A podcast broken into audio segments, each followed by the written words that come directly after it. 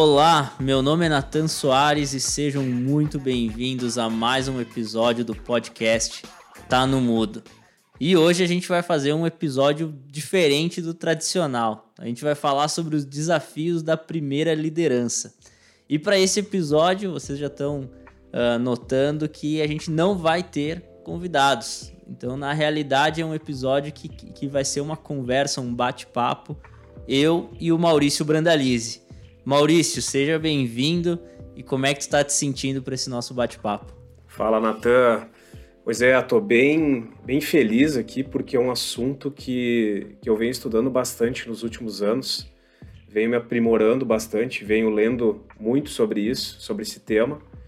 E vamos lá, acho que o bate-papo vai ser muito legal. É, a gente tem bastante histórias aí de, da primeira liderança que a gente pode trazer aqui para o pessoal e, quem sabe, né, formar mais líderes aí para o futuro.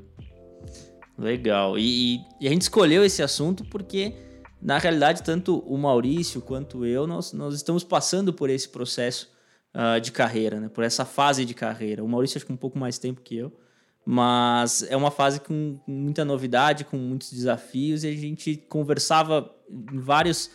A gente conversou várias vezes, eh, tomando um café, enfim, sobre isso, e nada mais interessante do que poder compartilhar com todo mundo via podcast esses, esses nossos insights e, tudo, e toda essa troca que enriquece muito o conhecimento de todos.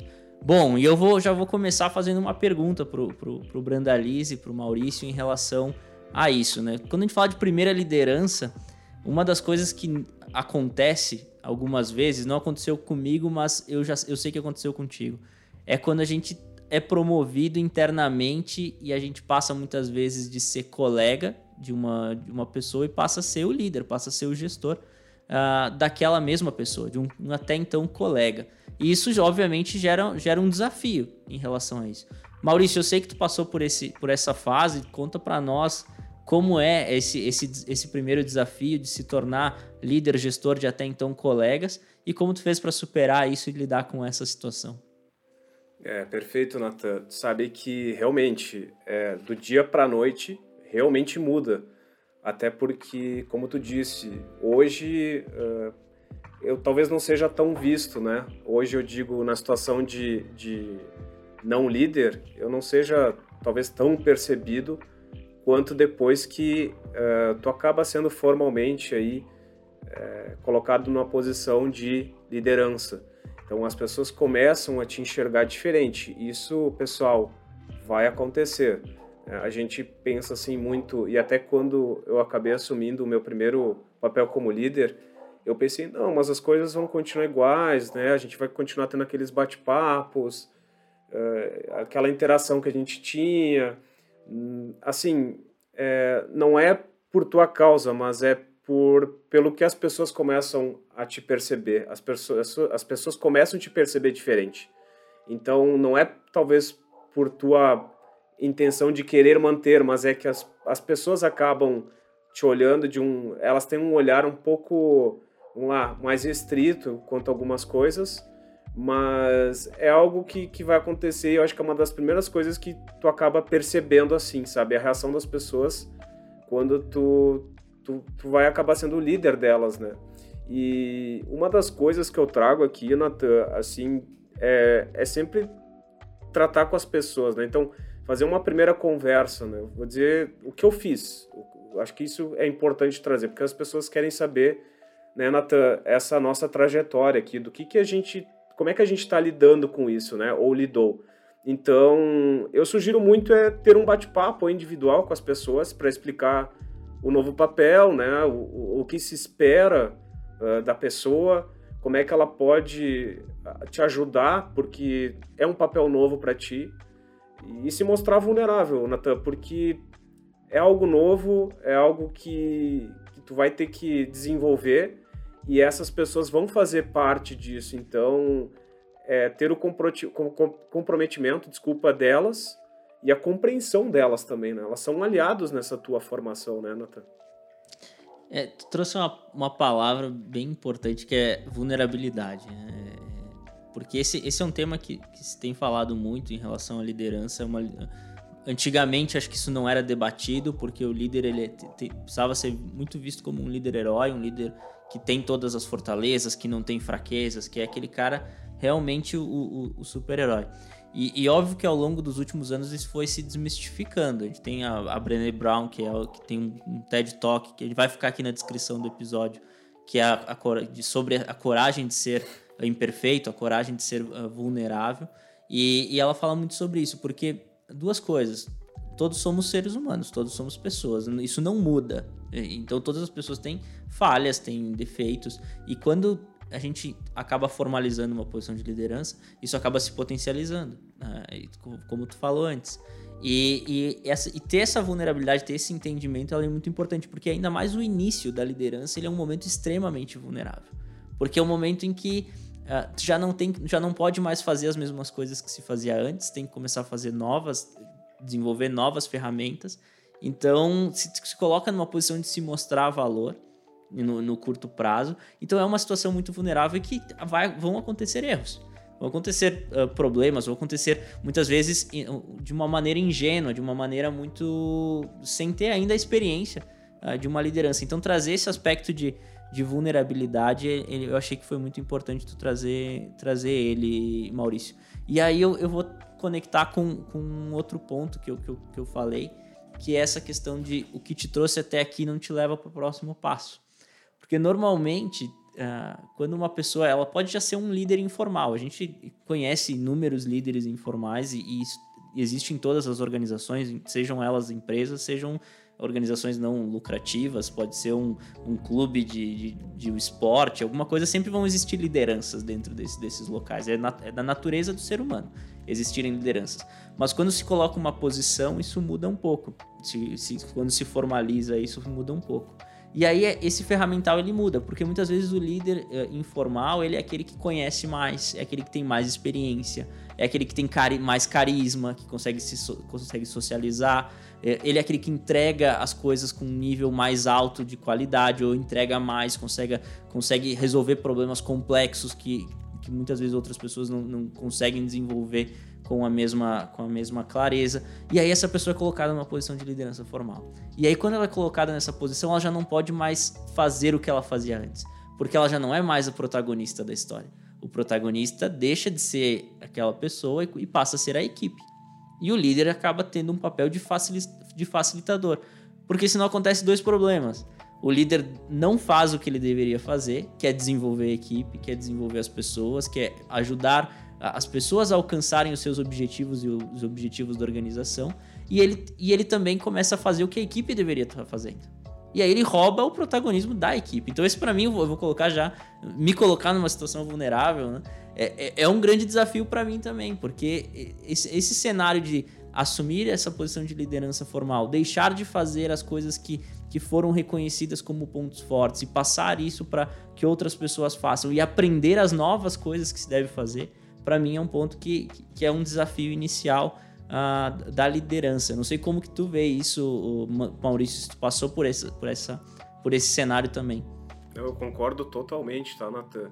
Eu até, esses tempos eu li, é, a gente tem que realmente é, pensar nas pessoas que, que vão estar ali. Qual o legado que a gente vai deixar para elas, assim, mas que elas têm que dar essa continuidade, que elas têm que elas serem as protagonistas nisso, nisso. E a gente tem que ir saindo aos poucos, como tu falou.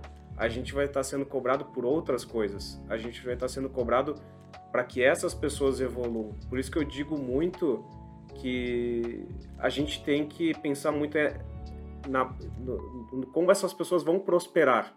Então, no momento que eu começo a deixar de atuar naquilo que eu era muito bom, talvez por isso que eu esteja onde estou, que me trouxe até aqui, que talvez não me, não me leve para outro lugar, como tu disse, é, agora é a vez de outras pessoas. Eu não posso ser egoísta com a carreira delas.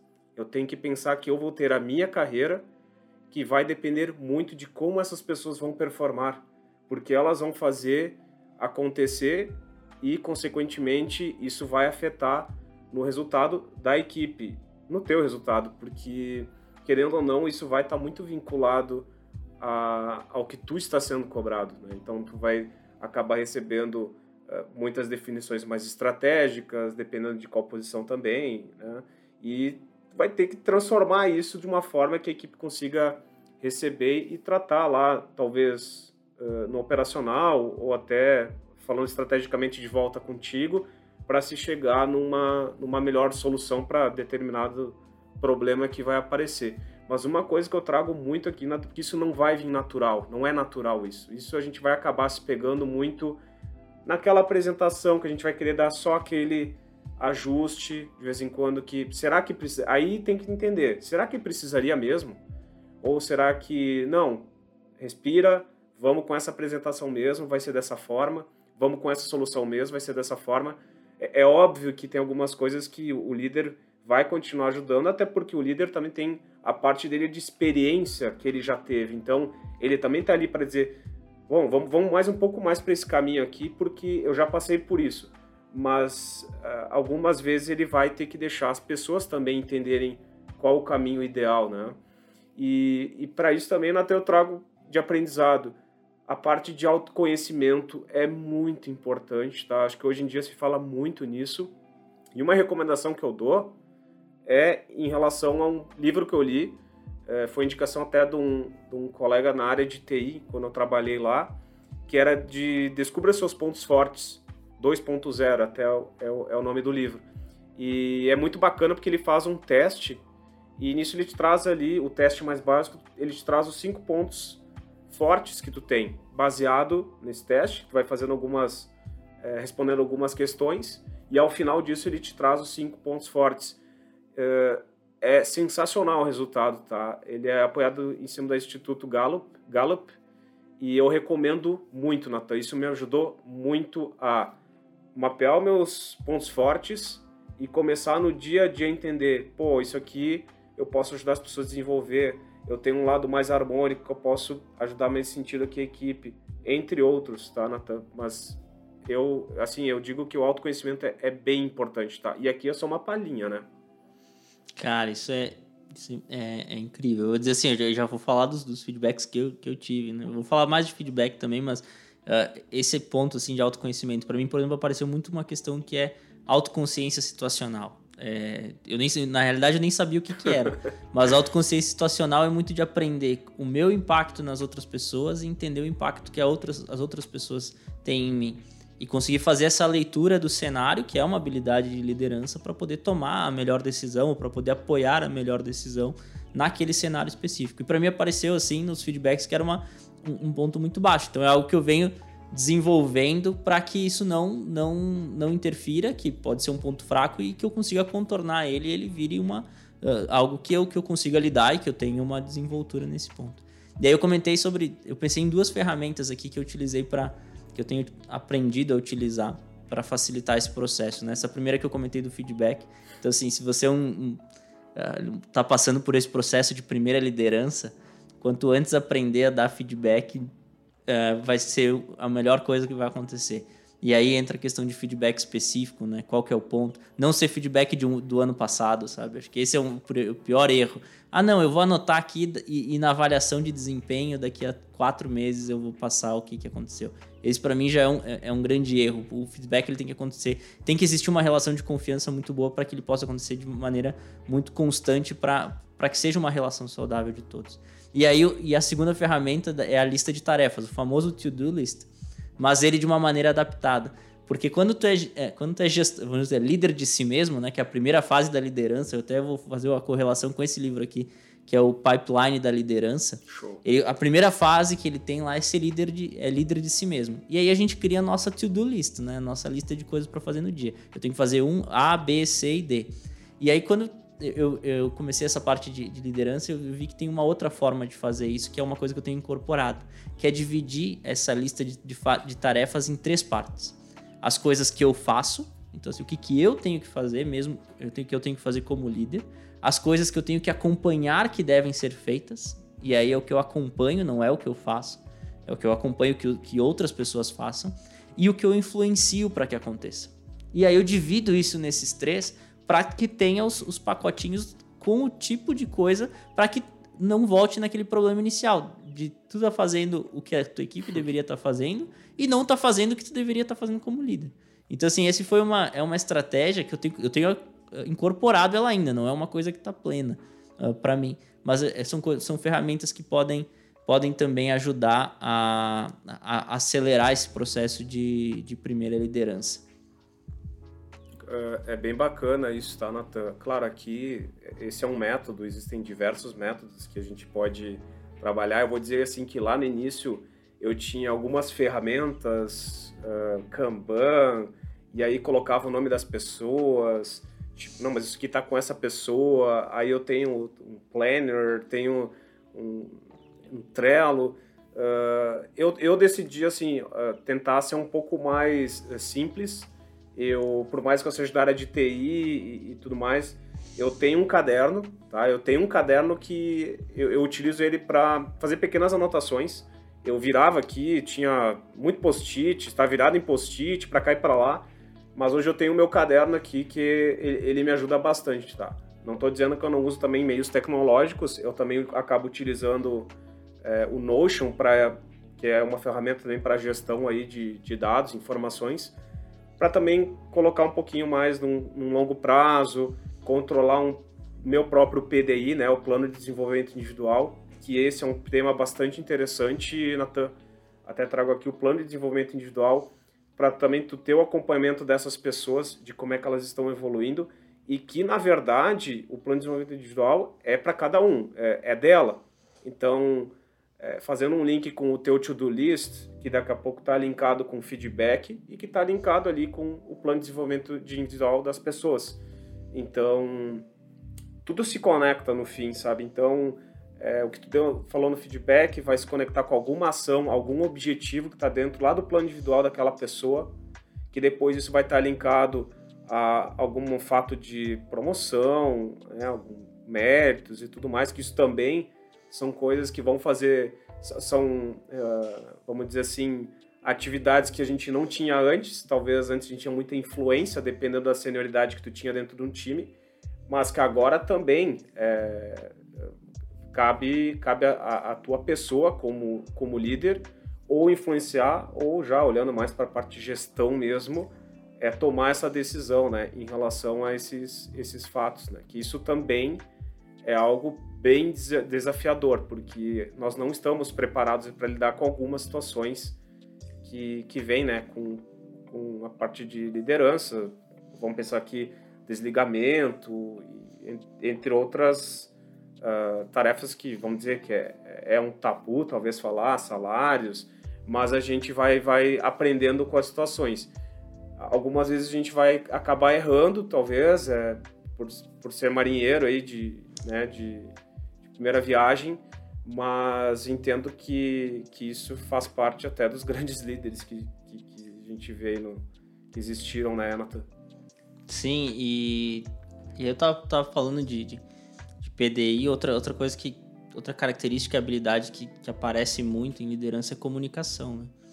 Mas, ah, obviamente, a habilidade de, comunicar de maneira assertiva, de falar com, com clareza, de passar as mensagens que devem ser passadas, de conseguir engajar as pessoas, inspirar as pessoas. Mas não só isso. Né? Quando a gente fala de comunicação, é, são as conversas que a gente tem. Quando a gente está conversando, é, é, comunicação na veia. E, e, quando a gente passa por esse processo de liderança, a gente nota que a comunicação ela é, é, tudo que é falado se, se potencializa. Digamos que a gente está falando de uma maneira neutra. Se a gente falar algo positivo, aquele positivo ele, ele tem mais força. Se eu falo algo negativo, esse negativo tem mais força. Então, esse, esse é um cuidado. E aí tu tá, a gente conversava até antes e tu me comentou uma coisa de, de utilizar ferramentas para desenvolver essa comunicação. Que, que, que, for, que, ferramentas são essas? Que tipo de comunicação é essa que tu, tu acredita que a liderança deve desenvolver, Maurício? É, sabe, Natan, que eu acredito muito, uh, quando possível, nem sempre a gente vai conseguir fazer, mas é entender qual é a persona que está do outro lado. Porque hoje as equipes, a gente vem trabalhando com equipes multiculturais, né? A gente tem pessoas que não têm a mesma. Os sonhos são diferentes, Natan.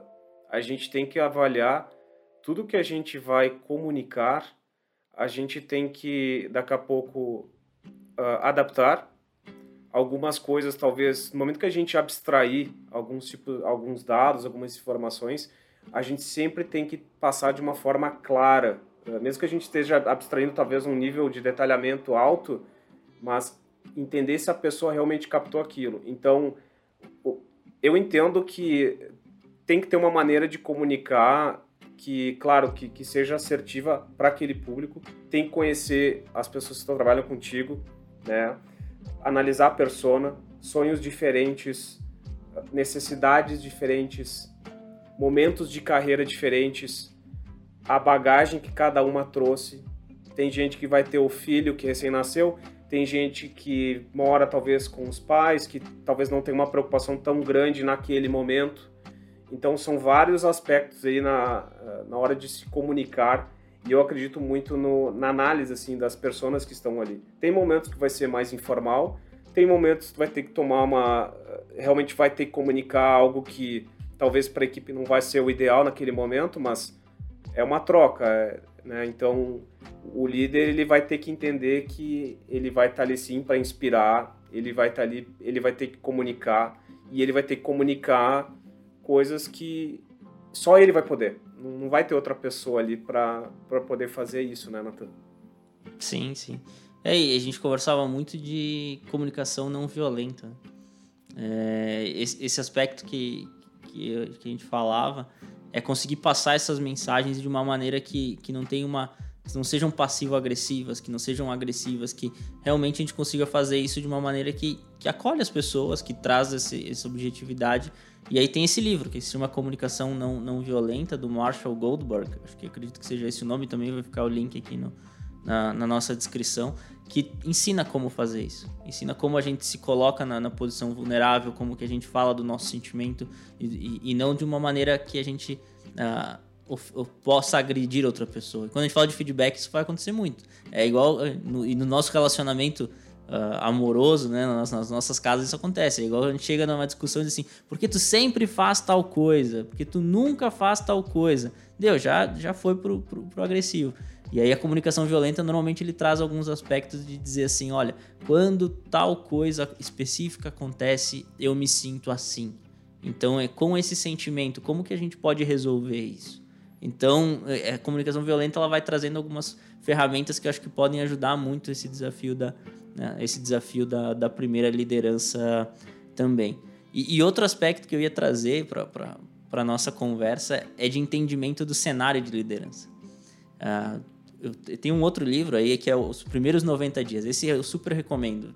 Me recomendaram esse livro, eu li ele e vi assim, nossa, isso aqui é, um, é uma bíblia para quem está começando numa posição e tem uma pressão muito grande, porque a pressão ela é inerente, tu, tu é colocado nessa posição de liderança e logo vem uma panela de pressão de entregar resultados, de entregar né, o, que, o que é demandado, de ter o comportamento correto, de ter uma, todo o desenvolvimento. Né? Ninguém quer levar três anos para chegar numa, num, para conseguir se estabelecer. Todo mundo quer fazer isso o quanto antes. E esse livro, Os Primeiros 90 Dias, que é do Michael Watkins, ele ajuda muito nisso. E ele divide esse entendimento da estratégia em quatro tipos de cenário de liderança. O primeiro é é, é o cenário de sucesso continuado, então, assim, normalmente é uma, é uma área, enfim, uma, um time que, que tem gerado muito resultado e por conta disso acontece alguma, coi alguma coisa e é colocado um outro gestor, um outro líder naquela equipe e, esse, e aí o dever desse líder é dar continuidade a esse sucesso. Esse é um cenário. O segundo é o cenário totalmente oposto, que é o cenário de, uh, de mudança completa. Ou seja, é um time totalmente em, em, colapso, é uma empresa talvez em colapso, é uma área em colapso, e aí é colocado um outro líder para conduzir esse time. E aí esse cara tem que ter outra pegada. Ele não tem a pegada do sucesso continuado, que é aquele cara que vai ver tudo que está dando certo, vai ver como potencializar uh, mais ainda as coisas que estão acontecendo. O sucesso, o, a mudança completa, que é esse segundo cenário, é, é estratégia de guerrilha. Ele tem que olhar tudo que está errado e tentar ter ganhos muito curtos e muito rápidos para poder fazer aquilo se sustentar nesses primeiros 90 dias e dar continuidade. Esse é o segundo cenário. O terceiro é o de realinhamento. Então ele é um, um pouco intermediário.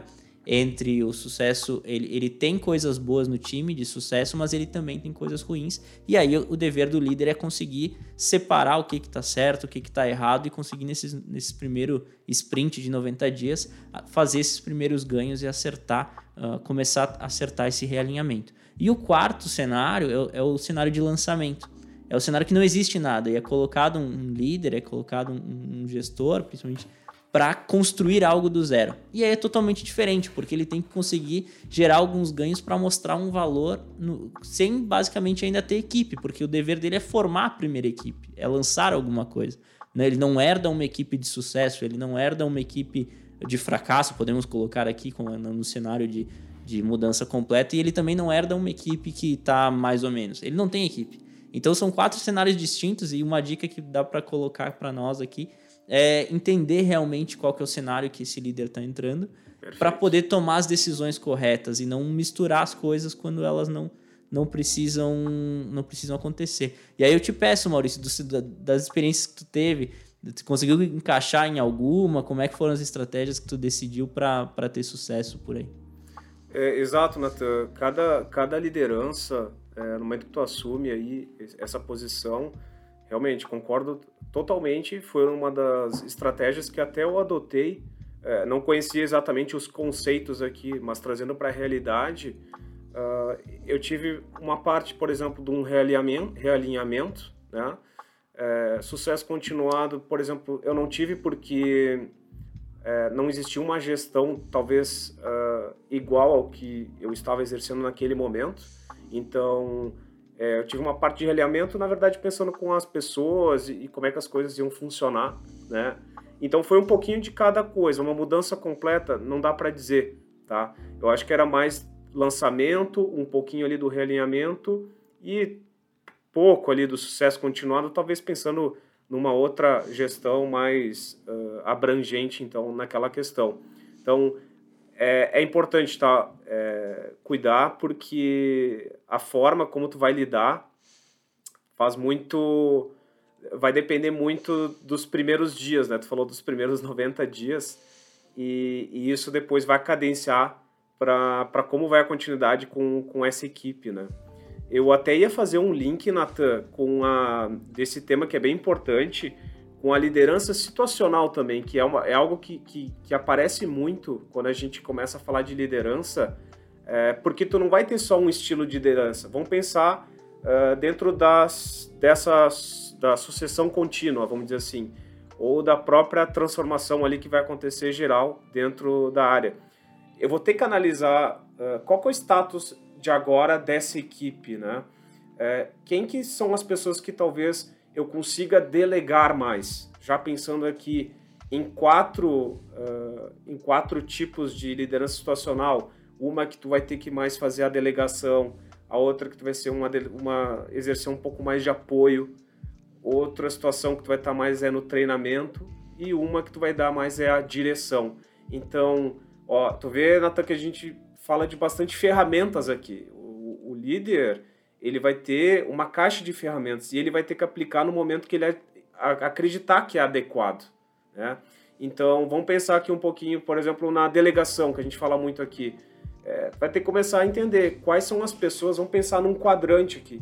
Quais são as pessoas, talvez, do time ou as situações que eu tenho hoje aqui dentro que eu posso entender que estão no quadrante mais de delegação, né? Que então é aquela coisa de começar a transferir mais tu já tem alguns acordos, alguns objetivos já estabelecidos. Então ali vai fluir talvez naturalmente. Agora, quando tu vai mais para a parte de apoio, tu vai ter que ouvir mais, vai ter que estar presente talvez mais em algumas reuniões, tu ainda vai ter que estar muito, é, tu vai ter que se mostrar muito ativo ainda com naquelas situações ou com aquelas pessoas, vamos dizer assim, certo? Vamos para um outro quadrante de treinamento, tu vai ter que estar muito mais presente, vai ter que dirigir, tu vai ter que estar ali controlando, mas controlando, não vamos pensar aqui num, numa, numa, em comando e controle, né, Natan, que hoje, apesar de a gente olhar com, com um pouco desconfiado, existem situações que o comando e controle ainda funciona e é e dependendo o tipo de, de negócio, e tem coisas que comando e controle realmente um disclaimerzinho aqui, né, Natan, porque o comando e controle não é que ele, ele é muito ruim. Para algumas situações, talvez ele vai, vai, vai ser necessário. Né? Então, aqui eu falei um pouco do treinamento e a parte da, da direção. Né? Então, direção que é quando realmente tu vai precisar fazer uma supervisão mais rigorosa, é, as decisões assim sempre vão ter que ser um pouco mais obedecidas. Então, isso depende muito desse contexto que tu, que tu vai estar tá vivenciando, né? Então, é importante aqui, eu acho, para os os marinheiros aí de primeira viagem entenderem que em alguns momentos vai estar um pouco mais num quadrante, outro momento vai estar em outro quadrante, e sempre pensar que, que isso vai estar linkado a, a muito a maturidade até da própria área, a maturidade da própria equipe, maturidade da empresa, né? Se for também uma liderança de uma empresa que é, é nova, né? Posições novas. Mas eu acho que isso é bem importante também, Natan, trazer aí para o pessoal, né? É, é, trouxe um tema polêmico aqui para o nosso podcast, que é essa questão de comando e controle, né? Porque a gente quer fugir disso. A, nossa, a gente quer, a gente entende que, que isso apaga a criatividade, apaga a inovação, apaga o desenvolvimento das pessoas. Tudo isso vai ficando para dentro da gaveta lá escondido e a gente vai para um cenário de famoso manda quem pode, obedece quem tem juízo. Isso é, é cruel, ninguém quer ter, estar nesse cenário. Mas trouxe um, um, um, ponto que em algum momento isso pode acontecer e pode ser que seja a estratégia a ser utilizada. E é principalmente quando o desenvolvimento uh, das pessoas ele é muito baixo.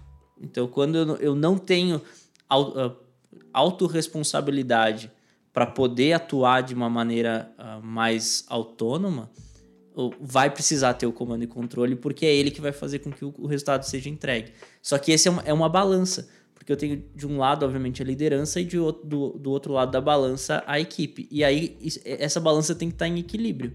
Conforme o desenvolvimento da equipe ele vai subindo, eu consigo ter menos comando e controle, eu consigo ter mais autonomia, mais uh, autorresponsabilidade, mais uh, desenvolvimento de cada um. Tu vai ter, isso, vai, isso vai acontecendo. Só que no momento. Ou, e, e o contrário também é existente. Se a, se a liderança não tem esse desenvolvimento, a equipe não consegue se desenvolver. Então, e, e normalmente as pessoas, quando a liderança é comando e controle raiz, as pessoas que não, não, não conseguem ficar nesse time.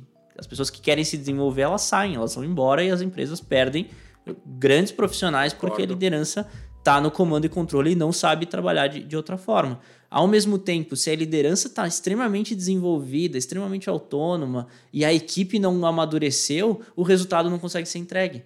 Porque a equipe não conseguiu lidar num cenário que ela tem que se responsabilizar. Que não importa se ela bateu ponto, não bateu ponto. Não importa se, se botou atestado, não botou atestado. Não importa o horário que saiu, o horário que entrou. Porque ela, ela precisa entregar. E a liderança está esperando isso. Só que se ela está dizendo assim, não, eu trabalho só se eu bato ponto e vem que eu tô lá sentadinho na frente do computador respondendo meus e-mails.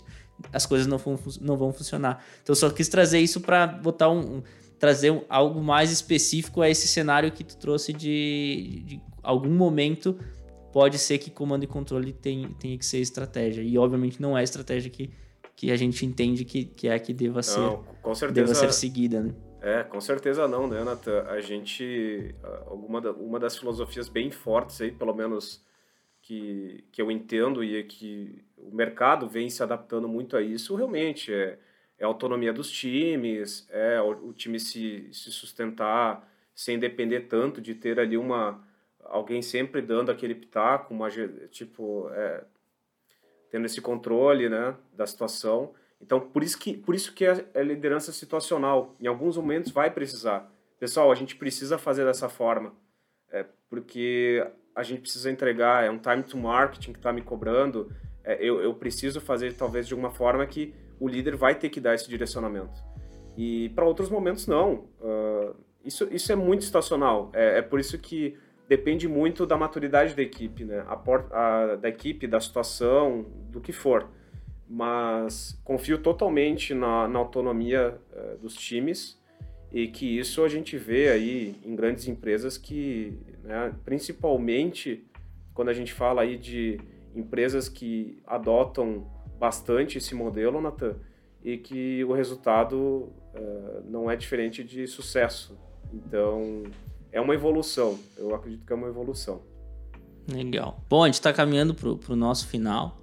E Maurício, eu queria te fazer, te pedir duas coisas, assim, uh, pra gente ir pro final. O primeiro é que dica que tu deixa, que tu, que tu gostaria que alguém tivesse te falado né, quando tivesse começado essa, a, tua, a tua jornada de liderança.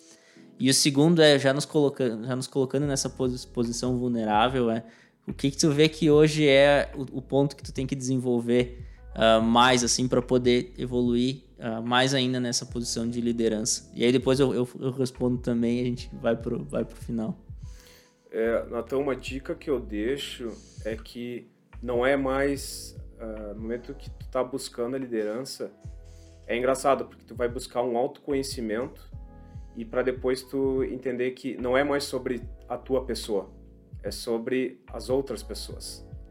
Então tu acaba tendo que realmente sair é, de cena, mas não sair de cena de não aparecer mais para as pessoas, mas sim de que não é mais respeito da tua da tua, vamos lá, do teu protagonismo, né? E sim dos, dos demais, protagonistas da equipe. Então, claro, aqui a gente pode entrar num, num, em vários tipos de líderes, um líder mais servidor, mas eu acredito muito nisso, tá? É, exemplo também, é, ter um cuidado grande, porque tudo, absolutamente tudo que tu fizer a partir de agora, alguém vai estar tá notando e alguém vai pode tomar isso como é, um exemplo e, e começar a fazer igual. Então, duas coisas. É, o protagonismo vai ser diferente, tá? E não é de sumir, mas de assumir outras coisas e de ser uma liderança uh, exemplo, mostrar as coisas, porque a famosa frase, né, Nathan? O, o exemplo ele arrasta, né? Então me ajuda aí com a frase. É... Eu não sei, mas a frase vai estar tá aqui embaixo, tá? Essa frase aí do exemplo é. arrasta é, vai estar tá aqui embaixo. É, mas é bem isso, tá? O exemplo, ele, ele arrasta, né? Então, tipo... É o famoso walk the talk, né? Tem que exatamente, falar e tem que fazer. Né? Exatamente. Então, se você está pregando alguma coisa, uh, mostre, entendeu? Tem que mostrar, tem que fazer... Na, é a prática. Então as pessoas vão confiar em você se você realmente começar a colocar na prática e mostrar que, que, que você acredita naquilo, né? Legal. Bom, eu vou. Dessas dicas, eu concordo plenamente com, com as tuas, Maurício. Eu acho que, que essa questão de, de protagonismo, e já vou dizer que acho que é uma dica que tu tá me dando agora e que também é um ponto de desenvolvimento.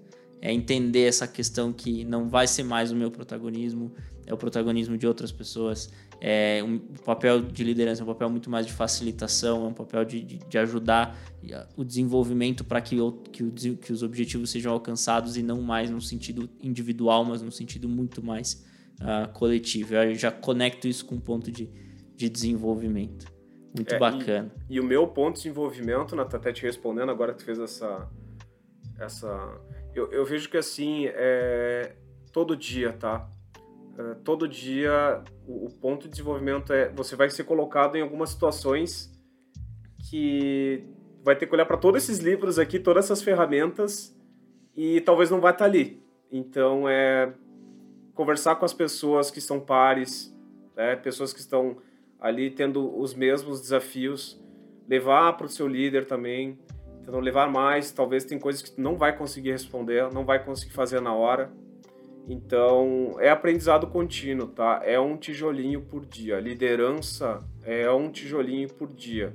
E quando tu começa a ver as pessoas prosperarem, evoluírem e que talvez algumas coisas não se repitam mais e que elas estão realmente avançando, aí tu vai ver que aquele tijolinho que tu colocou lá atrás tá deixando cada vez mais sólida aí a, a, base da equipe e, e vamos lá, as pessoas estão prosperando realmente, né? Que legal. Obrigado, Maurício. Bom, e esse episódio, ele, o podcast está no mudo, ele é apoiado pelo UniFTech, pelo Centro, Centro Universitário UniFTech.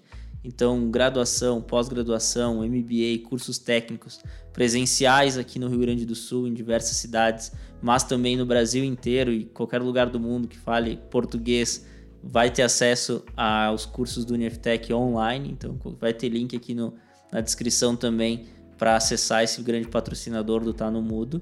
E deixo também uh, o nosso Instagram para vocês nos seguirem. Então tá no Mudo Cast. Por favor, nos sigam lá. A gente está uh, compartilhando bastante conteúdo. Também tem uma página no LinkedIn nossa. Também nos sigam por lá.